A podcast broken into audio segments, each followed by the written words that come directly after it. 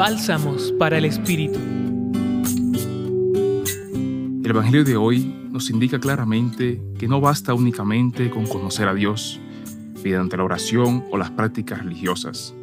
Tampoco conformarnos con el cumplimiento de preceptos vacíos que no guardan ningún sentido verdadero en el fondo. Jesús nos indica que tenemos que ir más allá, ser capaces de cumplir su palabra.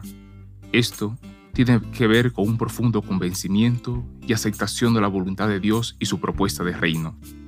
Jesús sabe que si somos capaces de cumplir lo que Él dice y actuar a su modo, esto no solo nos llenará de vida, sino que dará vida a otros.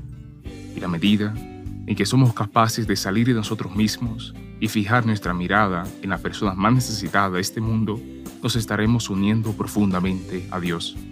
Nuestras obras, sin embargo, no deben ser pregonadas, buscando de algún modo glorificarnos. Quien obra así, no obra de corazón.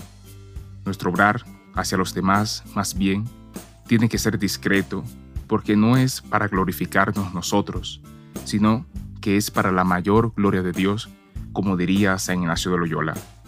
Ser como Jesús, actuar como Él y seguirlo, no es fácil, pero es lo que nos hace verdaderos cristianos.